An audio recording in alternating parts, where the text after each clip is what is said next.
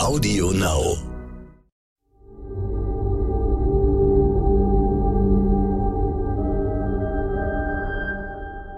Es ist Freitag, der 16. September. Hallo und herzlich willkommen zum Stern-Podcast Ukraine die Lage. Heute zum ersten Mal nicht mit Carlo Masala von der Bundeswehr-Universität München, sondern mit Claudia Major, der Leiterin der Forschungsgruppe Sicherheitspolitik der Stiftung Wissenschaft und Politik in Berlin. Sie ist eine gefragte Beraterin für die politischen Entscheider und eine kluge Stimme in den Medien. Ich bin Stefan Schmitz vom Stern und freue mich wirklich sehr, dass Sie da sind, Frau Major, und in den kommenden beiden Wochen Carlo Masala vertreten. Guten Morgen. Guten Morgen. Reden wollen wir, wie immer in diesem Podcast, über den Krieg in der Ukraine. Dort sagen die ukrainischen Behörden jetzt, dass sie in den zurückeroberten Gebieten bei Charkiw Massengräber gefunden haben mit Hunderten von Leichen, Folterkellern.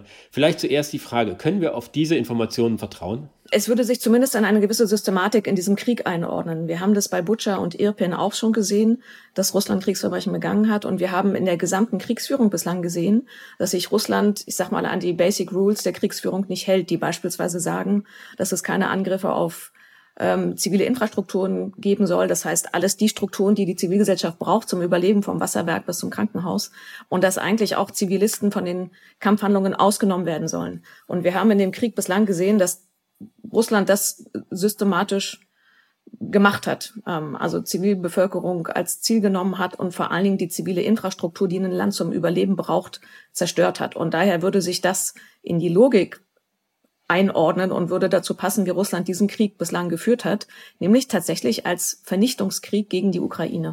Und man sieht ja auch, dass damit Bilder verbunden sind, die äh, natürlich eine aufrüttelnde und erschütternde Wirkung haben, dass man äh, irgendwie sagt, dies muss gestoppt werden auf einer gerade ganz unpolitischen Ebene. Man sieht einfach das Leid der Menschen, die da betroffen sind. Glauben Sie, äh, dass diese Entwicklung und diese Bilder Auswirkungen haben werden auf die Debatte um die Lieferung von mehr und moderneren Waffen an die ukrainischen Verteidiger, die ja die letzten Tage richtig Fahrt aufgenommen hat? Also ich finde es nochmal ein ganz wichtiger Hinweis darauf, dass die Debatte, wie sie teilweise geführt wird, als ob die Ukraine die Wahl hätte zwischen Krieg und Frieden, dass das eigentlich eine falsche Debatte ist. Wenn man sich anguckt, was die russischen Truppen in der Ukraine machen, dann dann ist es eine Vernichtung. Das heißt, die Wahl der Ukraine ist nicht zwischen Krieg und Frieden, sondern die Wahl ist eigentlich zwischen Krieg und Vernichtung. Und natürlich suchen sie sich dann den, also fällt die Wahl auf den Krieg als Mittel der Befreiung. Ich glaube, dass die, diese Argumentation oder dass die, die Unterstützung für die Ukraine ja schon sehr stark vorhanden ist. Also es gibt ja viele neue Unterstützungspakete auch von den USA. Also ich glaube, diesen Case müssen wir die Ukraine unterstützen, den müssen wir gar nicht mehr machen. Die Frage ist, glaube ich, nur, wie weit geht jedes einzelne Land? Da war es ja immer so, dass äh, die Bundesregierung gesagt hat, sie macht auf keinen Fall Alleingänge. Jetzt haben wir diese Diskussion um die Lieferung von Kampfpanzern und von Schützenpanzern und sehen, dass die NATO, dass die USA, dass im Grunde unsere Partner sagen, jetzt geht doch voran und macht es doch. Und dass die Bundesregierung trotzdem sehr, sehr zögert. Zum Teil auch mit nachgeschobenen Argumenten wie jetzt, dass äh, es einfach zu spät sei, um vor dem Winter diese Waffen noch an die Front zu bringen und die ukrainischen Soldaten daran auszubilden. Glauben Sie, dass Sie letzten Endes liefern werden, dass wir Marder und Leopard in die Ukraine schicken werden? Möglicherweise kriegen wir darauf eine Antwort heute, wenn der Bundeskanzler auf der äh, Bundeswehrtagung spricht.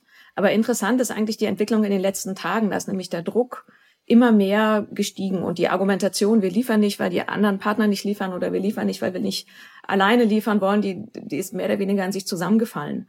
Also der NATO-Generalsekretär hat letzte Woche gesagt, dass die alle Alliierten noch mal mehr in ihre eigenen Bestände gehen sollten, mit der Argumentation, Freiheit Europas wird jetzt in der Ukraine verteidigt. Und deswegen ist es wichtiger, jetzt Waffen zu liefern, als volle Lager in der NATO zu haben. Das ist in der Absolutität natürlich ein bisschen übertrieben, aber der Hinweis war ganz klar, die NATO unterstützt es, dass weitere Waffen geliefert werden. Und die NATO unterstützt auch, dass sie an die eigenen Bestände rangehen, dass die NATO-Länder an ihre eigenen Bestände rangehen. Also das war der erste Punkt, der so ein bisschen sagt, nee, nee, ihr könnt liefern. Wenn ihr wollt, könnt ihr liefern. NATO ist einverstanden.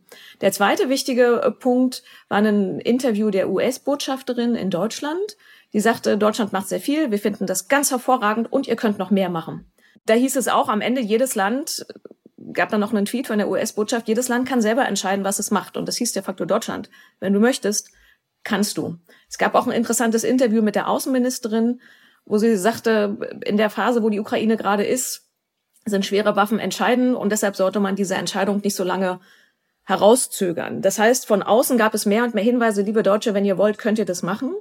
Und letztlich, das muss man auch sagen, hat sich die Bundesregierung eigentlich selber unter Druck gesetzt. Die Verteidigungsministerin hat am Montag in ihrer Grundsatzrede zur Verteidigungspolitik gesagt, wir wollen Führungsmacht sein. Wenn man Führungsmacht sein will und die zentrale Frage gerade die der Waffenlieferungen ist, kann man da ja mit gutem Beispiel vorangehen. Also der Druck steigt immer mehr. Wäre das eine naive Vorstellung, dass die Bundesregierung zur NATO geht und dort einen Beschluss herbeiführt, dass das Bündnis sich für die Lieferung dieser moderner westlicher Kampfpanzer ausspricht und dass Deutschland vorangeht und eigenes liefert und die USA vielleicht nicht, weil sie andere Dinge liefern, aber dass man nicht irgendwie Interviews hat und öffentliche Äußerungen, sondern dass es geradezu einen Beschluss der NATO gibt, wir sind jetzt dafür. Wenn man ein bisschen mehr in die Details geht, gibt es eigentlich eine interessante Entwicklung, weil nämlich die NATO als Organisation immer sagt, meine Kernaufgabe ist, Lebensversicherung für 30 Alliierte zu sein. Das heißt, oberste Aufgabe ist, die eigenen Alliierten zu schützen. Die Waffenlieferungen waren strictly speaking keine NATO-Waffenlieferungen, sondern waren Lieferungen der einzelnen Staaten. Und ich frage mich, warum wir uns hinter einem Beschluss der NATO-Staaten oder der NATO, warum wir einen Beschluss der NATO brauchen. Wenn sich verschiedene Alliierte zusammentun und sagen, wir wollen liefern, es gibt ja die Idee zu sagen, alle Staaten, die auch den den Leo beispielsweise nutzen, können ja eine gemeinsame Initiative starten und den gemeinsam an die Ukraine liefern. Wozu brauchen wir einen NATO-Beschluss? Es gibt ja genug Unterstützung. Befeuert worden ist ja diese ganze Debatte auch dadurch, dass wir gesehen haben am Wochenende, welchen großen Erfolg die ukrainischen Streitkräfte mit den westlichen Waffen erzielen können, das was ja viele überrascht hat. Nun äh, hat es danach irgendwie bei vielen Begeisterung geradezu Euphorie gegeben. Und der Generalinspektor Ebert Zorn hat ein Interview gegeben, wo er sich viel, viel skeptischer geäußert hat als alle anderen. Ich vermute mal, vor einer Woche wäre das gar nicht weiter aufgefallen. Jetzt ist die Irritation riesengroß. Ist da was dran? Kann es sein, dass Eberhard Zorn der Einzige ist, der einen klaren Kopf behalten hat an diesem Wochenende? Ich würde mal einen Schritt zurückgehen und sagen, was, wie sollten wir am besten die Offensive der letzten Tage einschätzen? Und wenn man sich die anguckt, dann sind sich die meisten Beobachter einig zu sagen, das ist eine wichtige Wende weil die Ukraine die Initiative zurückgewonnen hat, aber es entscheidet nicht den Krieg. Ähm, und es beendet den Krieg auch nicht. Es kann die Ukraine in eine deutlich bessere Position bringen, um über den Winter zu kommen. Ähm, und deswegen ist es auch nochmal wichtig, wenn wir über das Thema Waffenlieferung zu sprechen, worum, worum geht's eigentlich? Es geht darum, jetzt die Ukraine in der aktuellen Situation, also in den nächsten Wochen zu unterstützen und dann schon den nächsten Schritt zu planen, nämlich fürs Frühjahr 23. Und da kommt die Frage der Ausbildung wieder rein. Natürlich braucht es eine gewisse Ausbildung für die westlichen Systeme, an die die Ukrainer noch nicht gewöhnt sind. Aber sie haben in den letzten Monaten wirklich gezeigt, wie schnell sie diese Systeme beherrschen können und wie kreativ sie einsetzen. Und wir können diese Zeit jetzt über den Winter nutzen, um die Ukraine auszubilden. Und nochmal zur Erinnerung, wir reden seit April darüber, dass die Ukraine Ausbildung an den westlichen Systemen braucht. Wir haben jetzt September. Es ist an uns, diese Zeit sinnvoll zu nutzen und nicht jetzt darüber zu diskutieren und dann nächstes Jahr im Frühjahr wieder festzustellen, huch, wir haben sie aber nicht ausgebildet. Also ich glaube, es geht ganz viel darum, dass man versucht, ein bisschen systematischer zu denken. Was brauchen Sie jetzt? Was brauchen Sie in sechs Monaten? Was müssen wir jetzt dafür machen, damit Sie die nächsten Wochen und in sechs Monaten handlungsfähig sind. Ich habe mich am Wochenende gefragt, als ich das gesehen habe und natürlich auch irgendwie überrascht war und gesehen habe, in welchem Spannungsverhältnis das zu dem steht, was man denen eigentlich an militärischen Fähigkeiten zugetraut hat. Wie zuverlässig sind eigentlich ihre Analysen und Expertisen? Und kann es nicht auch sein, dass vieles in diesem ganz besonderen Konflikt einfach nicht der normalen militärischen Logik entspricht, sondern dass dort Dinge uns immer wieder überraschen werden? Also ich glaube, es sind, es sind zwei verschiedene Schuhe. Das eine ist, haben wir die Ukraine und Russland vor dem Krieg richtig eingeschätzt? Und vereinfacht formuliert haben wir die Ukraine unterschätzt und Russland überschätzt. Und der zweite Punkt ist zu sagen, dass jeder Krieg Innovation hervorbringt ähm, und die Ukraine sich aber ganz besonders, also ganz besonders beeindruckend war im Einsatz von Waffen äh, und auch in der Anpassung. Also sie haben, ähm, ihnen ist es ja äh, gelungen, die westlichen Systeme sehr schnell zu lernen, aber auch beispielsweise westliche Waffen unter alte Mix äh, zu setzen. Das heißt, sie haben eine enorm hohe Kreativität gezeigt. Aber nochmal, das sehen wir auch in vielen anderen Konflikten. Ich will sie überhaupt nicht kleinreden. Ich will nur sagen, es gibt im Krieg immer diesen Moment der, der Innovation und die Ukraine haben das in einer extrem beeindruckenden Weise gezeigt in den letzten Monaten.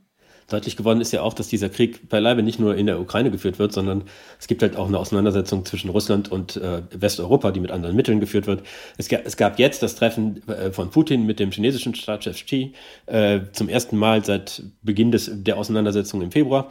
Da sind die beiden Herren miteinander umgegangen als Partner, als Verbündete. Und Putin lobte ausdrücklich die ausgewogene Position der Chinesen. Glauben Sie, dass das ein, eine echte Verbindung ist oder sind das eigentlich Rivalen mit partiell gleichen Interessen? Also die beiden wollten, glaube ich, bei ihrem Treffen vor allen Dingen zeigen, dass sowohl Russland als auch China viel weniger isoliert sind, als viele westliche Politiker das immer wieder gerne sagen. Das heißt, sie wollen sagen, wir sind hier, wir sind zusammen, wir sind nicht so isoliert und wir stehen eigentlich ganz gut da. Man nimmt oder man bezeichnet die Beziehung zwischen Russland und China häufig als nicht immer zusammen. Sie müssen sich nicht in allem einig sein, aber nie gegeneinander. Und tatsächlich teilen sie viele Ideen. Also sie sehen die, die aktuelle Weltordnung mit der Rolle der USA kritisch. Sie wollen die internationalen Regeln reinterpretieren. Also geeint in der Kritik am, was sie als ein US-dominiertes System sehen. Aber gerade China versucht da eine sehr ausgewogene Position zu machen. Sie haben eben betont, dass Putin ein Interesse daran hat, dass er nicht komplett international isoliert wird. Könnte das irgendwie auch irgendwie ein Funken Hoffnung in der Frage bedeuten, äh, wie dieser Krieg weitergeht und wie Putin möglicherweise den Krieg eskaliert, wenn seine konventionellen Streitkräfte weiter unter Druck geraten? Denn natürlich ist irgendwo im Hintergrund immer die Sorge, dass er taktische Atomwaffen einsetzen könnte. Und kann man da darauf vertrauen, dass die Chinesen sowas äh, verhindern werden oder sich zumindest dagegen stellen werden? Das ist ein Argument, was immer wieder gebracht wird und was ich auch für sehr, sehr stark halte. China hat überhaupt kein Interesse daran, dass die nukleare Ordnung, wie sie jetzt existiert, in Frage gestellt wird. Ähm, in der jetzigen nuklearen Ordnung sind Atomwaffen eine politische Waffe, um Kriege zu verhindern, um das eigene Territorium zu schützen. Ähm, wenn Russland sich entscheiden würde, eine taktische Atomwaffe einzusetzen, also nicht als politische Waffe, um Krieg abzuschätzen, sondern als Kriegsführungswaffe, würde das die das nukleare Tabu seit 45 brechen und würde die nukleare Ordnung, von der auch China profitiert, enorm in Frage stellen. Es wäre eine komplette Reinterpretation von dem, wie wir Abschreckung sehen. Also Abschreckung nicht als Schutz, sondern Atomwaffen als Cover, um in Krieg zu führen. Und daran hat China überhaupt kein Interesse. Das heißt, viele gehen davon aus, dass China das auch Russland sehr klar gemacht hat und dass das in die russische Kalkulation hoffentlich auch mit einfließt. Eine solche Veränderung der nuklearen Ordnung liegt nicht im Interesse Chinas. Frau Major, ich danke Ihnen ganz herzlich. Dankeschön. Das war Ukraine die Lage. Die nächste Folge finden Sie, wenn Sie mögen, am Dienstag bei stern.de, Audio Now und überall, wo es Podcasts gibt. Wenn Sie noch mehr zu aktuellen Themen erfahren möchten, empfehle ich Ihnen den Stern-Podcast heute wichtig. Ganz herzlichen Dank und bis nächste Woche.